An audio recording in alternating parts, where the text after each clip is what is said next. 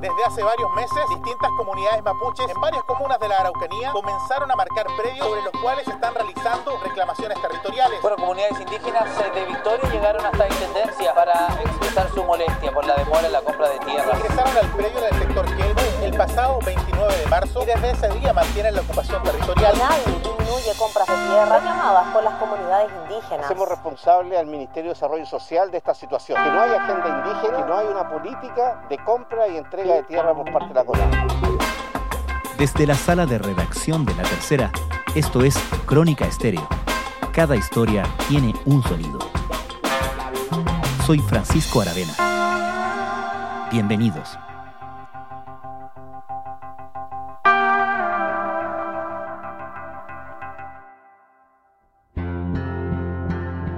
5 de octubre de 1993 cuando se publicó en el diario oficial la ley indígena en la cual el Estado reconoce a los nueve pueblos originarios del territorio, estableciendo normas que buscan proteger, fomentar y apoyar el desarrollo de sus comunidades. Para ello crea la CONADI el análisis expositivo. Pues En casi 30 parcial años, desde la entrada en vigencia de la ley indígena, el Estado chileno ha entregado tierras a casi 20.000 familias, agrupadas en 509 comunidades.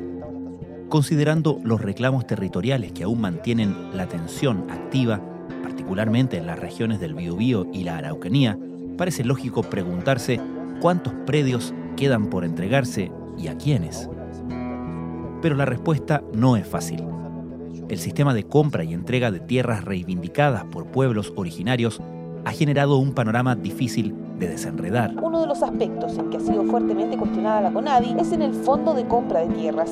Desde su creación ¿Cuál es el universo de tierras sujetas a reclamaciones? ¿Cuándo se puede decir que se termina de saldar la deuda territorial del Estado chileno con las comunidades indígenas?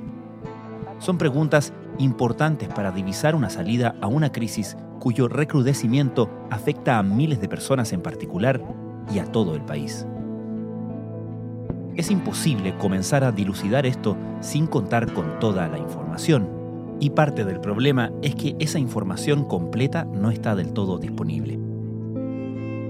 Los periodistas Juan Manuel Ojeda y Carlos Said, del equipo de investigación y datos de la Tercera, se abocaron durante meses a cruzar datos provenientes de los registros del Estado y a reportear con entendidos en el tema para entender este problema. El resultado es un completo especial multimedia disponible en latercera.com que presenta además la información georreferenciada de las tierras entregadas hasta el año 2017, que es hasta donde llegan los registros disponibles. Además, el especial contiene la historia de la ley indígena, consideraciones sobre los efectos del uso de la violencia en las reivindicaciones de tierras, la historia del intento del gobierno por hacer un catastro completo del universo de tierras a entregar y los eventuales caminos de solución que proponen un grupo transversal de expertos. Conversamos con el periodista Carlos Said sobre este trabajo y sus resultados. Cuando uno comienza a preguntar eh, sobre este tema entre los expertos, entre las autoridades o entre la gente en general, la verdad es que nadie sabe muy bien qué se ha hecho con esta ley en los últimos 28 años. Y dicen que siempre es complejo obtener información de parte de la CONADI. Eso lo reconocen así de forma transversal e incluso los políticos, y por eso no- nos decidimos a investigar el tema y buscar información para tratar de hacer un mapa respecto a lo que se había hecho con la ley indígena. Y bueno, dimos con estos registros históricos de lo que se ha hecho, y una vez que los obtuvimos, los procesamos y hicimos un ejercicio que nos parece que es inédito, que es presentar lo que se ha hecho, mostrar todas las tierras que se han entregado, como se puede ver en el especial interactivo que tenemos, pero también hacer un análisis respecto a cómo ha evolucionado la ley, cómo han variado la toma de decisiones en los distintos gobiernos y qué se puede hacer hacia adelante, porque mm, si bien la ley indígena ha entregado una, una gran solución a muchos pueblos, está lejos por ser la solución final. De hecho, el conflicto la Araucanía continúa y la entrega de tierras es solamente un aspecto de este conflicto que hoy día nuevamente vuelve a estar en discusión. Y prácticamente la CONADI se cerró para nosotros. Pedimos horas, andamos normalmente, yo hasta Santiago he ido. ¿Cuántas veces asistí en las reuniones con, con, lo- con los consejeros? Y hasta aquí nosotros no, no lo han tomado, no lo han considerado, no lo toman en cuenta. ¿Cuál es el mecanismo que define la ley indígena del 94 para la compra y entrega de tierras? La ley indígena posee todo un mecanismo para que las comunidades puedan hacer su reclamación de tierras y obtener algún beneficio de parte del Estado.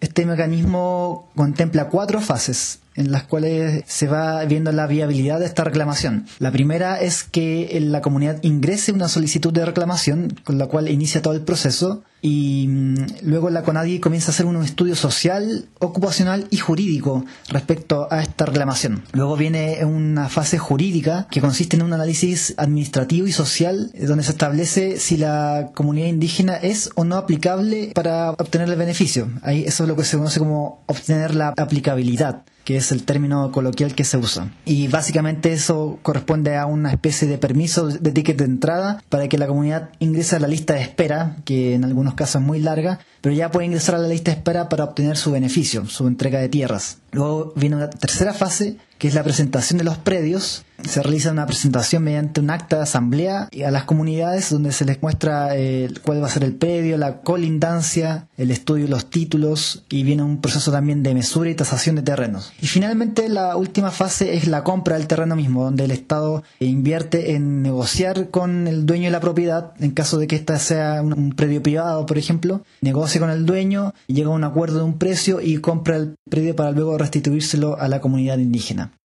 ¿Cómo se define una comunidad?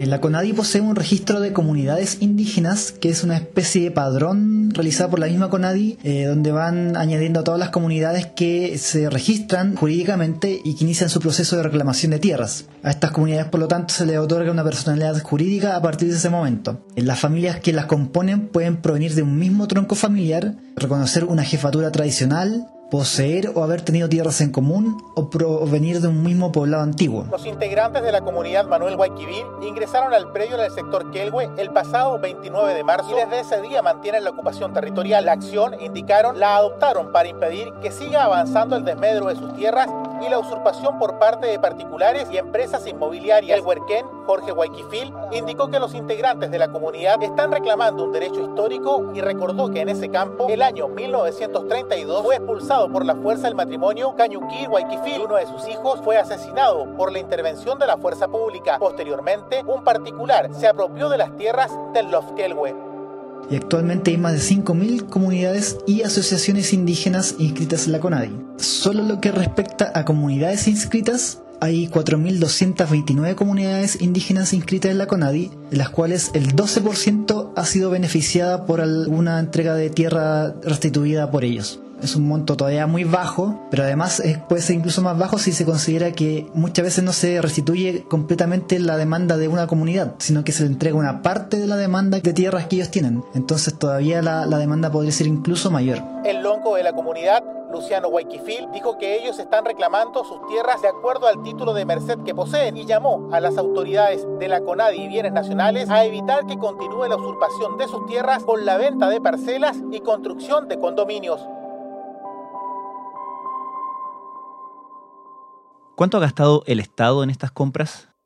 Desde que comenzó a funcionar la ley indígena han sido beneficiadas 509 comunidades que reúnen a casi 20.000 familias. El Estado ha comprado 212.000 hectáreas en el país, para lo cual ha gastado en total a la fecha desde el año 93 491.000 millones de pesos.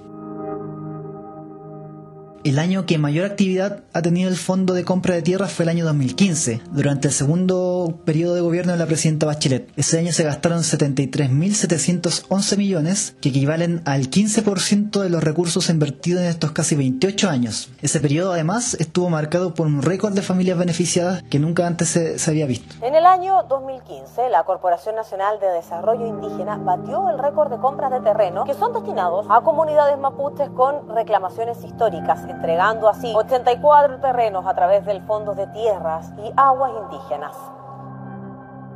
¿Cuál ha sido la política y la práctica de compras y entrega de tierras cuando son objeto de actos de violencia? La verdad es que el mecanismo de compra de tierras ha sido objeto de muchas veces de cierta discrecionalidad. Es decir, no siempre está muy claro cuáles son los criterios que usa la CONADI para comprar una tierra o acceder a la demanda de una comunidad. Muchas veces, por ejemplo, en los años 90 a principios de este siglo, la CONADI usó el mecanismo de compra de tierras como una forma de comprar paz también, es decir, una forma de acallar a comunidades violentas y para ello se accedía a sus peticiones muchas veces bajo el efecto de, la presión que ellos provocaban, por ejemplo, tomas de fondos, quema de camión, etc. El problema es que acceder a ese mecanismo mediante la violencia puede generar más situaciones de violencia y presión, y muchas veces las autoridades han tratado de tratar de solucionar el tema, es decir, de cumplir la demanda de ciertas comunidades, pero sin que la violencia sea un objeto de presión entre medio de la negociación. Una de las formas para evitar esta situación tuvo lugar en la discusión de la ley de presupuesto del año 2016. Ese año, en, 2015, cuando se estaba discutiendo el presupuesto, algunos parlamentarios propusieron incluir una glosa en la ley de presupuesto que dijera explícitamente que no se podía acceder a la compra de un terreno cuando éste hubiese sido perturbado, es decir, cuando éste hubiese sido objeto de violencia. De esta forma, la idea de ellos era evitar en el futuro eh, nuevos hechos de violencia en pedios que quisieran ser restituidos por los mismos pueblos. La glosa específicamente decía lo siguiente, respecto de la lista de espera de las comunidades que tengan aplicabilidad para la compra, deberá priorizarse aquellas referidas a inmuebles cuya posesión o mera tenencia no se encuentre de ninguna forma perturbada, debiendo prelarse de conformidad con el criterio de mayor antigüedad de la fecha de reclamación respectiva. Asimismo, se deberá privilegiar aquellas comunidades que no hayan sido beneficiadas con anterioridad. Esta glosa presupuestaria eh, que se aplicó a partir del año 2016 y que se ha mantenido es una de las explicaciones que se encuentran en el hecho de por qué habría bajado el ritmo de compra de tierras durante este gobierno, que hasta la fecha es el que menos tierras ha comprado para la restitución hacia los pueblos indígenas. Para este año, la institución registra las menores compras de tierra reclamadas por comunidades eh, desde 2001, ya que se han comprado solo 12 predios. La disminución coincide con la entrada en vigencia de una restricción a la compra de tierras cuya posesión o mera tenencia no se encuentre de ninguna manera perturbada. La idea fue incorporar el concepto de campo tomado, campo no pagado. ¿Por qué se dice que la entrega de tierras se ha usado como una especie de herramienta para calmar a comunidades violentas? Bueno, esto se, se comenta así porque luego del, de que se instalara el sistema de compras de tierra en 1994, los gobiernos trataron de usar este mismo mecanismo como una forma de acallar a las comunidades más violentas, es decir, de comprar paz en la macrozona sur. Cuando una comunidad ejercía un hecho de violencia, como la toma de un fondo, el corte de una ruta, etcétera, finalmente para mantener eh, la situación calmada en la Araucanía, el gobierno buscaba alguna solución, por ejemplo, tratando de adelantar la, en la lista de espera a la comunidad respectiva de cierta forma para entregarle luego su demanda de tierra y tratar de que no siguiera provocando disturbios en la zona. Hay varios casos documentados respecto a, situaciones que han ocurrido así. Quizá una de las más emblemáticas es el de la comunidad Fermín Manquilef. Esto es una comunidad de Temuco que agrupaba a 100 familias y que hace unos años, el año 2014, se hizo conocida por tomarse el aeropuerto de Temuco. Han estado en el centro de la polémica y han sido tildados como una comunidad violenta. Todo esto luego que hace unos días se diera a conocer que la CONADI adquirió el predio que reclamaban por años en una millonaria suma y que corresponde al 25% del presupuesto de la entidad, la comunidad Fermín Manquilef. Tras esto, ha sido blanco de cuestionamientos ya que días antes de que entrara en funcionamiento el nuevo aeropuerto se tomaron la losa del terminal aéreo, por lo que fueron tildados en su oportunidad de terroristas. Luego de esa toma del aeropuerto de Temuco, que no, fue un hecho tan violento, pero sí un, hecho de, gran presión de, estratégica, porque se tomaron el terreno del aeropuerto, la CONADI accedió y compró rápidamente las tierras que ellos estaban demandando, que era un, un terreno significativo, eran 1.259 hectáreas en Freire, se gastó una cantidad de plata equivalente a 11 mil millones de pesos, que ha sido hasta la fecha, de hecho, la compra más grande registrada. En su reportaje ustedes también recogen la opinión de representantes de algunas de las comunidades sobre este punto. ¿Qué les dicen ellos? El mecanismo de compra de tierras indígenas ha traído para varios pueblos indígenas, varias comunidades, una solución concreta, pero no ha sido así el caso de la mayoría. De las 4.230 comunidades registradas en la CONADI, más de 3.000 nunca han sido beneficiadas con la entrega de tierras y algunas llevan décadas esperando. En nuestro reporteo, nosotros hicimos una comparación entre las comunidades que estaban inscritas por año y las comunidades que habían recibido beneficios, tierras entregadas. Y de esa comparación nos encontramos con casos particulares como el de la comunidad Domingo Painevilu II de Padre Las Casas, que fue creada en 2003, hace ya casi 20 años, que reúne 212 familias y que es una de las comunidades más grandes que nunca ha sido beneficiada, es decir, nunca se le ha entregado ni un pedazo de tierra de las tierras que ellos demandan Según le dicen la CONADI, el problema para darle una solución es precisamente su gran tamaño. Nosotros entrevistamos al presidente de la comunidad, que es Gerardo Painevilu, que es nieto del lonco original, y nos contó que ellos tenían la aplicabilidad hace más de 12 años, es decir, hace más de 12 años que la CONADI había certificado que ellos podían acceder a la demanda porque tenían el registro histórico de que las tierras les pertenecían, etc. Y les dijeron esa vez que no se demorarían más de 10 años en darles una solución. Y ya han pasado más de 10 años precisamente. Ellos acusan que la institución es ineficiente y que los terrenos son cada vez más caros lo que además hace que la solución se vea más lejana. Y además está el hecho de que durante los últimos años el ritmo de compras de las tierras ha disminuido. Este gobierno ha sido el que menos compras ha hecho de todos los gobiernos, aunque falta el 2021 por contabilizar, pero hasta la fecha es el que ha tenido menos compras por esta indicación, esta glosa presupuestaria que indica que no se pueden comprar tierras perturbadas y ellos atribuyen a que es por esa glosa que ha disminuido el ritmo de compras. Pero básicamente eso ha hecho también que muchas comunidades que llevan tiempo esperando hayan alargado su espera. Hay comunidades antiguas que hemos estado esperando más de 20 años y estas comunidades hace 3 años presentaron estos campos y ya están siendo comprados. ¿No creen ustedes que es injusto para las comunidades que han esperado 20 años el, el proyecto, o sea, la compra, por ejemplo? Yo creo que para mí y para mi familia que están todas sin yo creo que es injusto. ¿Se puede tener una noción de cuántas tierras faltan por entregar a quienes eh, las reclaman? En estos 28 años, la CONADI ha entregado 212.000 hectáreas a las comunidades indígenas, de acuerdo a sus demandas. Esto equivale aproximadamente al 41% del total de hectáreas reclamadas que están en los títulos de Merced, que es este documento que les entregó el Estado chileno a las comunidades, a las familias indígenas hace más de 100 años atrás, cuando las fueron radicando de la zona de la Araucanía y este título era demostrativo de que ellos poseían esa tierra en, algún momento y que por lo tanto en algún momento les perteneció. Sin embargo, esos títulos ya afectaban el territorio indígena, por así decirlo, porque el título de Merced reconoce menos tierras de los que el pueblo indígena tenía. En este caso, por ejemplo, el pueblo mapuche, que ocupa prácticamente toda la región. Entonces es muy difícil saber efectivamente cuánto falta por entregar. Lo que se sabe es que se ha avanzado al menos el 41% de los títulos de Merced, pero las tierras que ellos reclaman son muchas más, exceden por lejos los títulos de Merced. Y además tampoco está muy claro qué ha pasado con todas las tierras entregadas, qué se ha hecho. Y respecto a, las tierras que no han sido entregadas, ahí el panorama es mucho más oscuro porque no se sabe ni siquiera muy bien cuáles son las tierras reclamadas y estas tierras en manos de quién están. Por eso es tan necesario, se ha hablado tanto de hacer un catastro para finalmente tener un mapa claro de qué es lo que falta por hacer. ¿Cuál es el problema en particular en torno a los predios que son propiedad de las empresas forestales? Uno de los nudos críticos de toda esta trama son las empresas forestales y los terrenos de los cuales hoy son dueños, porque básicamente es ahí donde hoy día están ocurriendo muchos de los hechos de violencia. En 2018, el director de la CONADI intentó cuantificar eh, a través de la demanda de tierra cuántos de esos terrenos demandados estaban en manos de las forestales. Y de esa cuantificación se obtuvo que en total había 64 terrenos que equivalían a más de 12.800 hectáreas y que eran reclamados por 66 comunidades de la zona. De todos hay cinco predios que no tienen información de superficie y el resto son fondos reclamados por más de una comunidad.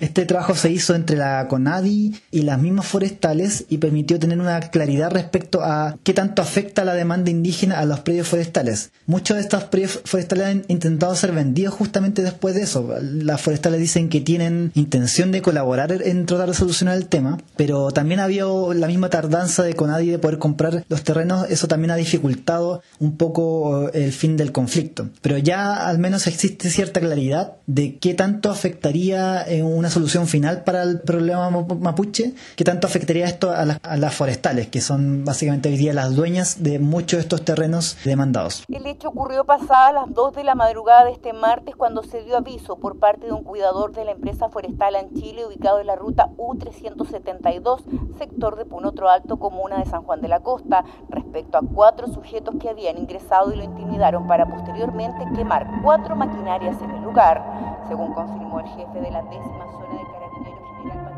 esta es una pregunta muy grande, por cierto, pero ustedes también se dedican a ella en la última parte del reportaje. ¿Cómo se soluciona el problema? ¿Por dónde están los caminos de solución?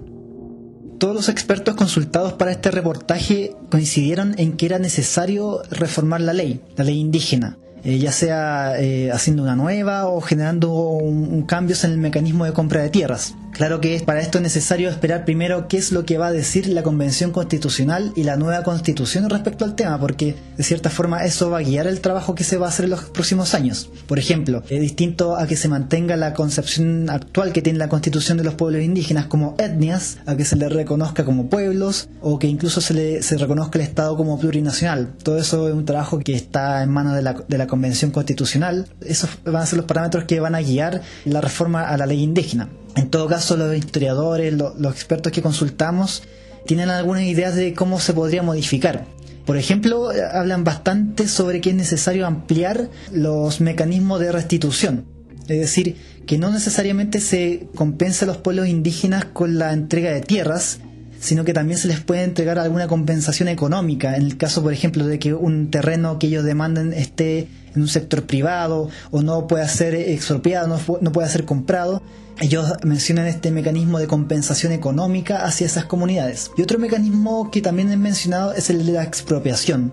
Expropiar por razones de Estado, por un fin de mayor, expropiar ciertos terrenos que sean demandados por los pueblos indígenas. Claro que ese es un punto que es bien discutido, algunos expertos están de acuerdo, otros creen que no porque de hecho creen también que podría ser justamente motivo de mayor violencia en algunas zonas. Además está el problema de que hoy día los terrenos que han sido entregados están completamente divididos y atomizados. Eso es un problema porque impide pensar en la idea de generar una reserva indígena, por ejemplo, como existe en otros países, que son terrenos gigantes de grandes dimensiones que podrían ocupar fácilmente aquí, no sé, la dimensión de alguna comuna, de varias comunas juntas, pero que son entregados a, las comunidades indígenas, pero que tienen la característica de que tienen continuidad territorial, es decir, es solamente una gran masa de hectáreas entregadas para una comunidad indígena. Eso no se podría hacer acá, porque todos los terrenos entregados están divididos, están muy atomizados, y eso se puede ver claramente en el mapa interactivo que está en el especial de, de este reportaje, donde se puede, uno puede identificar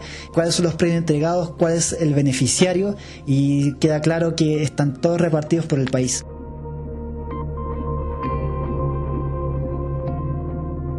Carlos Said, muchas gracias. Muchas gracias Francisco.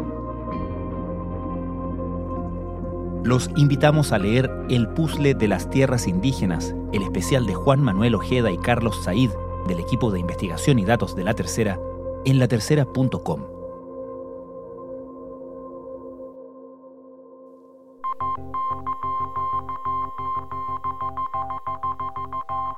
Crónica Estéreo es un podcast de La Tercera la producción es de Rodrigo Álvarez y la edición de quien les habla, Francisco Aravena.